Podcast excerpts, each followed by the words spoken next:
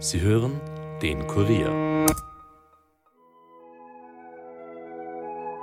12 Grad, leichter Wind und das mitten im Februar. Der Winter ist vorbei und das schon eine ganze Weile. In den ersten beiden Monaten des neuen Jahres machen sich die Auswirkungen der Klimakrise wieder einmal stark bemerkbar. Um gemeinsam dafür zu sorgen, dass sich die Situation nicht weiter verschlimmert, hat sich die EU schon vor Jahren dazu verpflichtet, bis 2030 ihre Treibhausgasemissionen massiv zu senken. Im Vergleich zum Jahr 2005 nämlich um ganze 48 Prozent. 25 der 27 EU-Mitgliedstaaten haben im Vorjahr schon ihre Pläne nach Brüssel geschickt, wie sie dieses Ziel in ihrem Land erreichen wollen.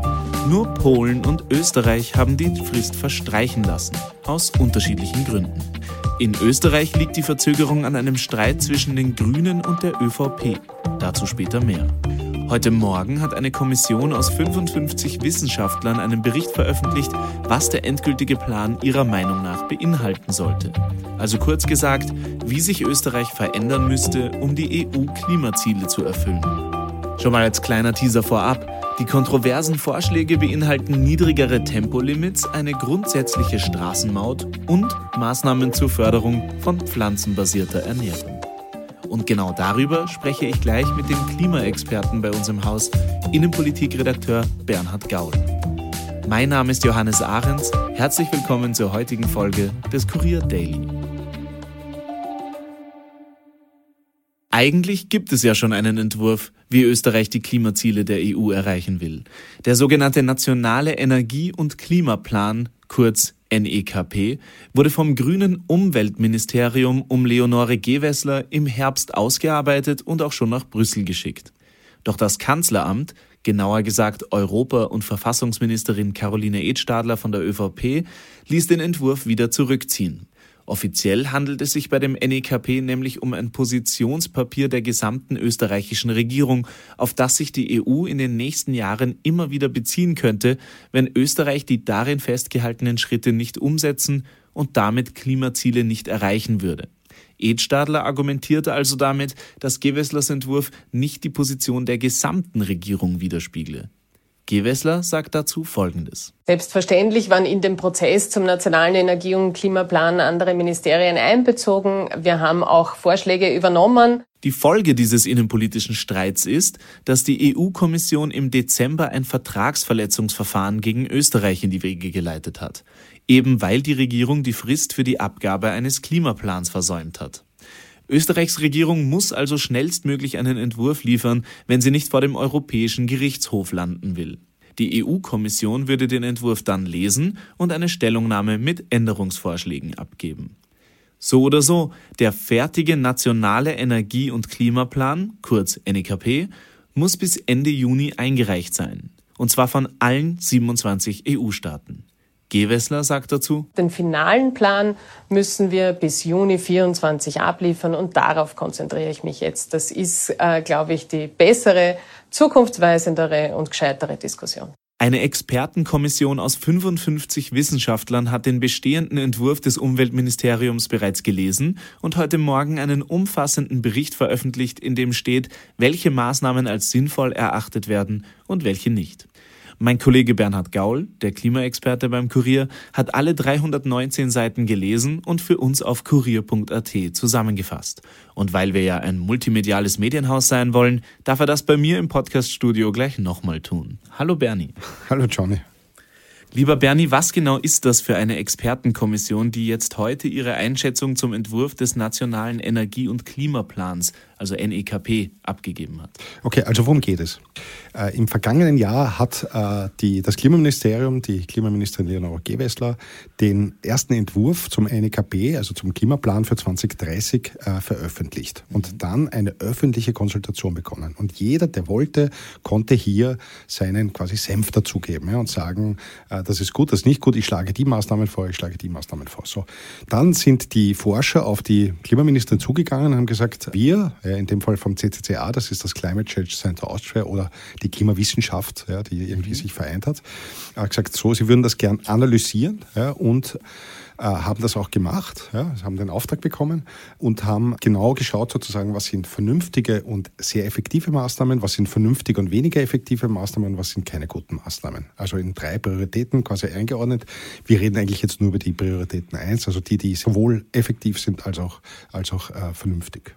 Mhm. Und diese Expertenkommission selbst, das waren äh, diese 55 Wissenschaftler, das waren wirklich namhafte Wissenschaftler aus allen Bereichen, also von äh, fast allen Unis, auch vom, vom JASA, das ist dieses Superinstitut in Luxemburg äh, im Süden von Wien. Mhm. Ja, und die haben das einfach genau durchgeschaut, jeden einzelnen Punkt überlegt, versucht zu berechnen, was brächte der, wie, wie würden die Emissionen sinken, wie würde das Österreich voranbringen. Ja, darum geht es. Und das ist eben auch wichtig, das sind Wissenschaftler, die alle in Österreich tätig sind.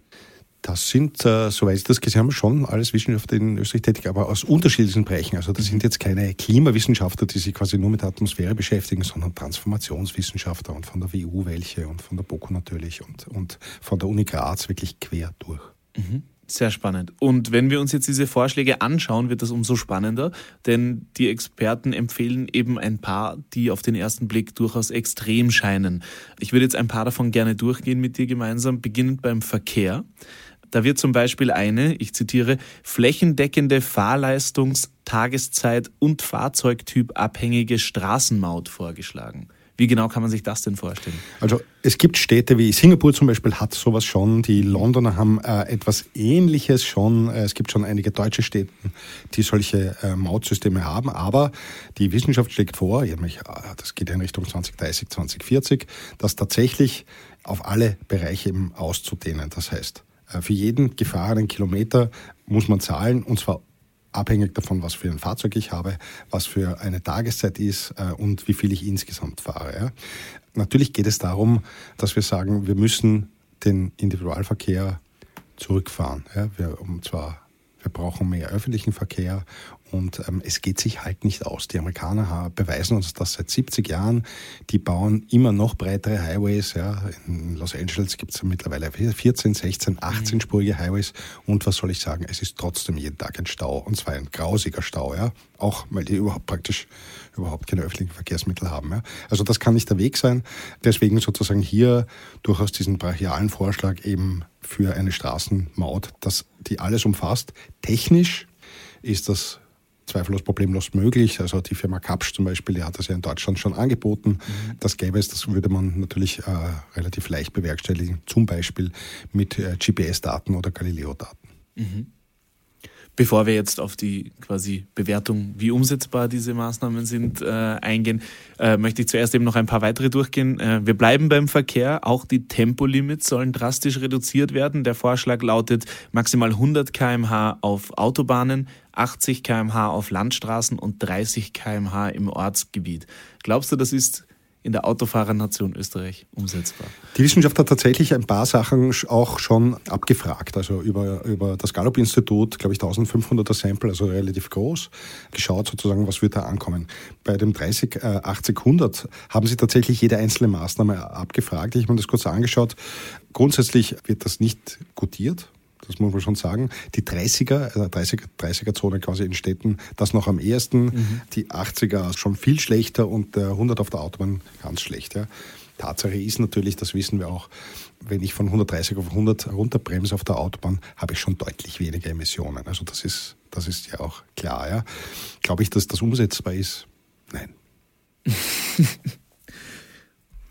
klar ausgedrückt. Ähm, was mich auch überrascht hat, ist, dass der sogenannte grüne Wasserstoff, also Wasserstoff, der aus erneuerbaren Energien hergestellt werden soll, eben nicht, wenn ich es richtig verstehe, als besonders zielführende Energiequelle eingeschätzt wird. Und zwar eben, weil sie so teuer ist in der Produktion. Anders als man das ja immer wieder aus der Wirtschaft oder Industrie hört. Warum ist das so oder wie, wie siehst du das? Also da, da, muss man ein bisschen aufpassen. Das eine ist sozusagen die Frage, das war letztes Jahr rund um die Frage beim Wärmegesetz, also äh, Heizen und, und Warmwasser, war das schon da und äh, auch da hat die Industrie gesagt, ja, aber da können wir ja problemlos grünen Wasserstoff verwenden, also wirklich klimaneutral produzierten Wasserstoff. Nur, äh, jetzt to be honest, Wasserstoff verbrennt mit 3000, glaube ich, 80 Grad. Ja, unter normalen, unter normalen Bedingungen. Ja. Und mit einem Brennstoff, der mit 3000 Grad verbrennt, versuche ich meine Wohnung auf 20 Grad zu heizen. Das kann nicht effizient sein. Das, glaube ich, muss allen klar sein. Das ist das eine. Das zweite ist, die Wissenschaftler sehen schon äh, grünen Wasserstoff als wichtigen Schritt quasi in die Zukunft. Den werden wir brauchen. Vor allem wird es brauchen die Industrie.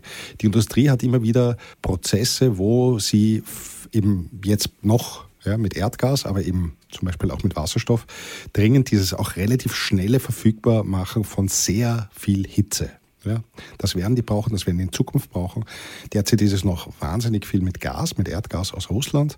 Aber die Zukunft schaut schon so aus, dass man das mit grünem Wasserstoff eigentlich genauso gut hinbekommt. Also das schon. Und die, und die andere Geschichte ist, eine der großen Fragen wird bleiben, wie inwiefern was, grüner Wasserstoff als Energiespeichermedium genutzt wird. Ja, nur als Beispiel, äh, wir setzen ja einfach künftig viel mehr auf, oder nur eigentlich auf die Ökoenergien. Also bei uns ist das vor allem Wasserkraft, Windkraft, Photovoltaik wird immer stärker.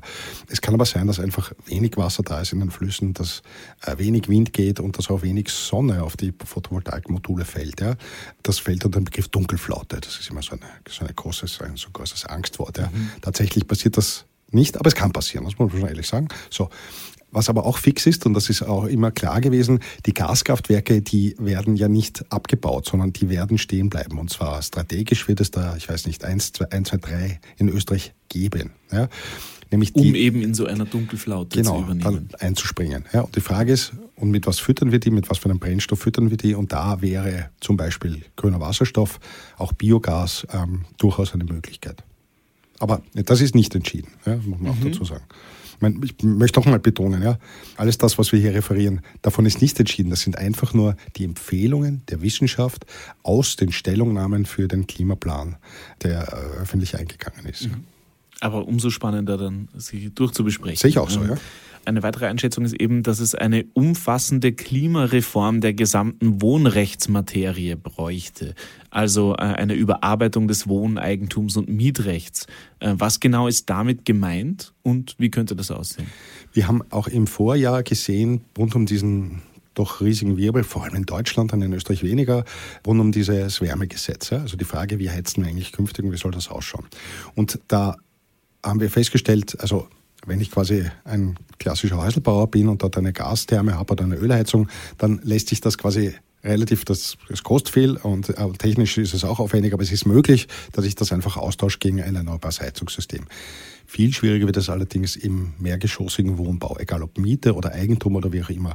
Da sind so viele Hürden drinnen, damit man hier auch umstellen kann. Nämlich, wenn man zum Beispiel die Gasthermen in den Wohnungen austauscht und eine zentrale Wärmepumpe baut, zum Beispiel eine große. Das, das ginge, es müssen aber alle Eigentümer zustimmen. Wenn ein Eigentümer nicht zustimmt, dann kann es nicht gemacht werden. Ja, das ist natürlich verrückt. Das Gleiche ist umgekehrt beim Mieter. Also wenn ich eine Mietwohnung habe, wo ich eine Gastherme habe, dann hat der Besitzer meiner Wohnung ja, überhaupt keinen Animo, dass er groß mein Heizungssystem tauschen soll, weil ich zahle ja die Heizgebühren, nicht er. Ja, insofern kann es ihm egal sein. Also auch da muss man irgendwie schauen, wie kann er, wenn er die Heizung austauscht gegen eine quasi eine klimaneutrale Heizung, wie kann man es schaffen, dass er trotzdem kompensiert wird letztlich von den Mietern dafür.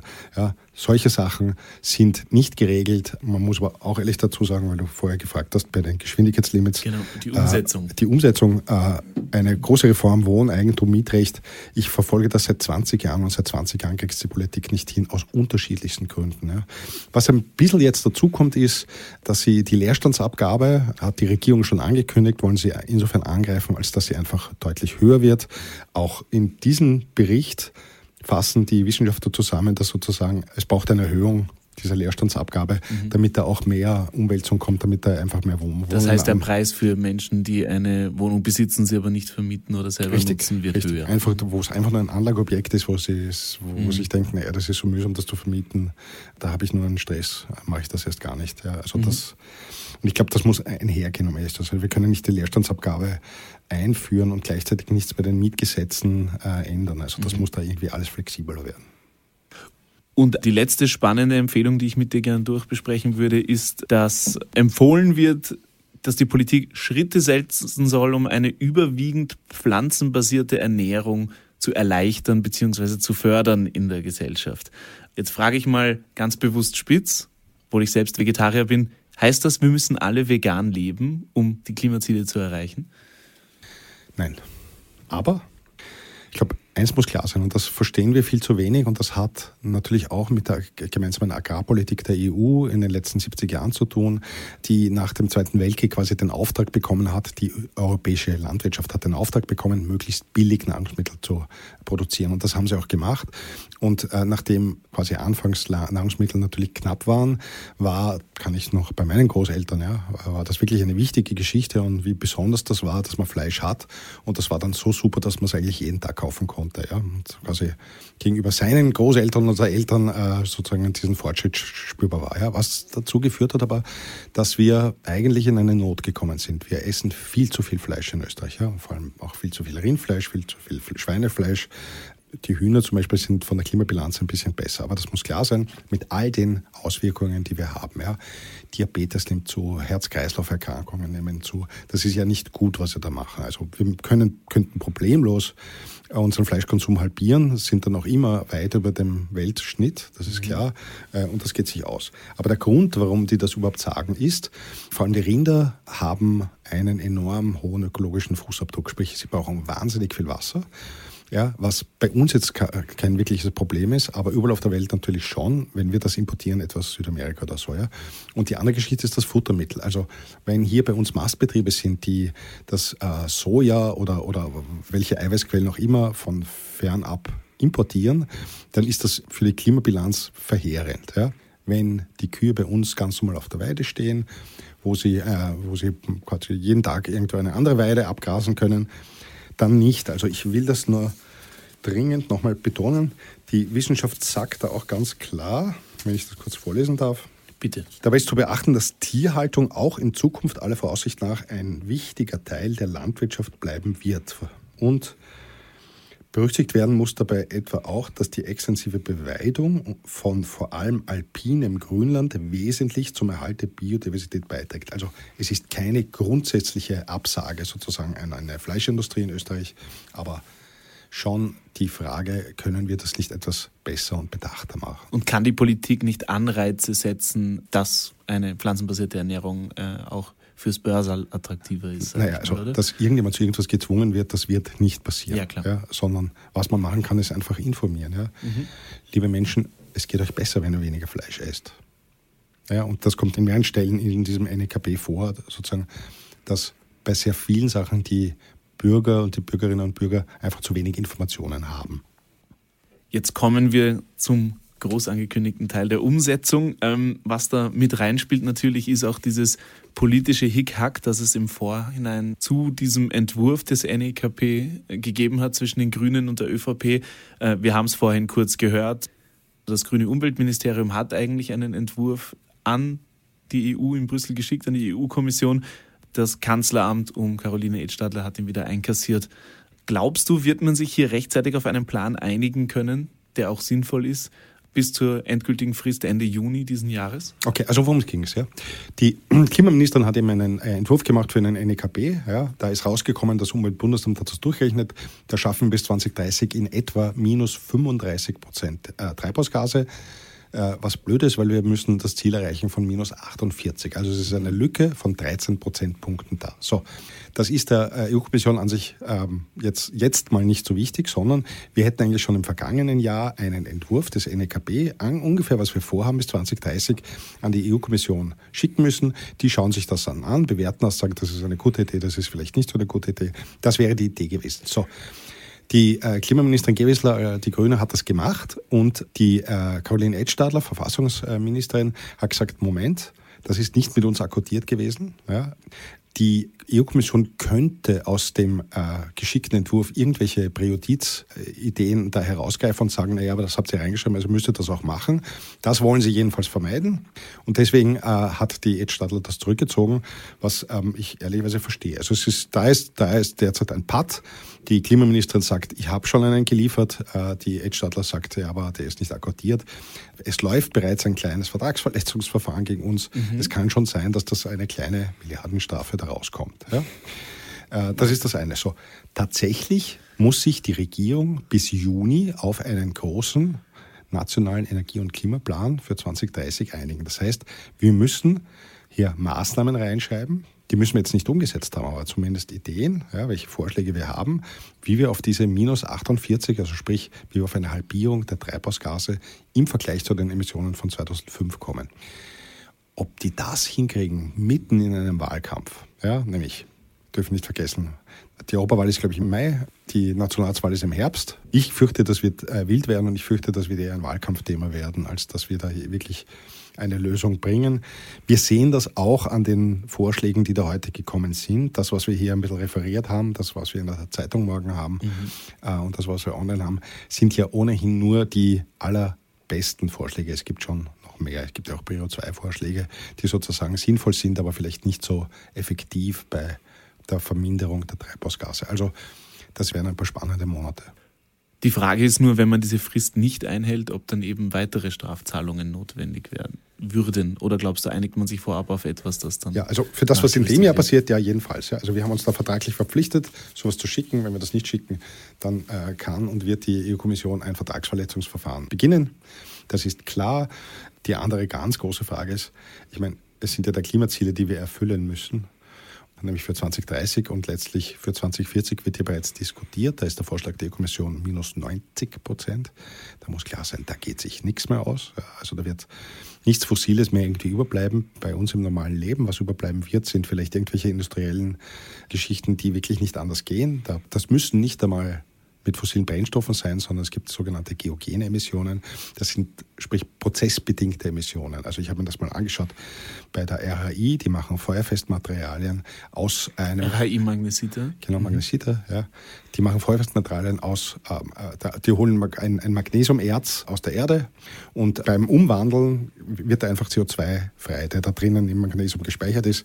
Das wird man nicht ändern können. Also diese Emission wird es immer geben. Das heißt, wir müssen auch gar nicht auf Null kommen auf Null Emissionen, Null CO2, sondern äh, wir haben ja zum Glück die Wälder und die Böden, die tatsächlich relativ viel CO2 jedes Jahr schlucken können. Und diese Systeme, auch das kommt im NRKB an mehreren Stellen vor, werden wir natürlich äh, ausbauen müssen und schauen müssen, dass das auch wirklich funktioniert. Also spannende Monate für uns.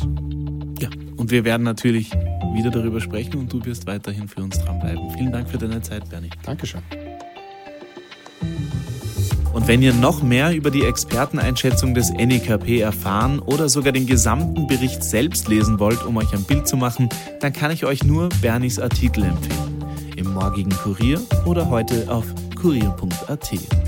Damit sind wir am Ende der heutigen Folge, die wieder einmal nicht möglich gewesen wäre ohne die technische Umsetzung unseres Kollegen Dominik Kanzian. Vielen Dank an Bernhard Gaul für seinen Input und seine Expertise. Mein Name ist Johannes Ahrens. Meine Artikel erscheinen normalerweise im Außenpolitik-Ressort, aber ich bin mir sicher, wir hören uns auch hier bald wieder. Bis dahin, bleibt gesund. Ciao.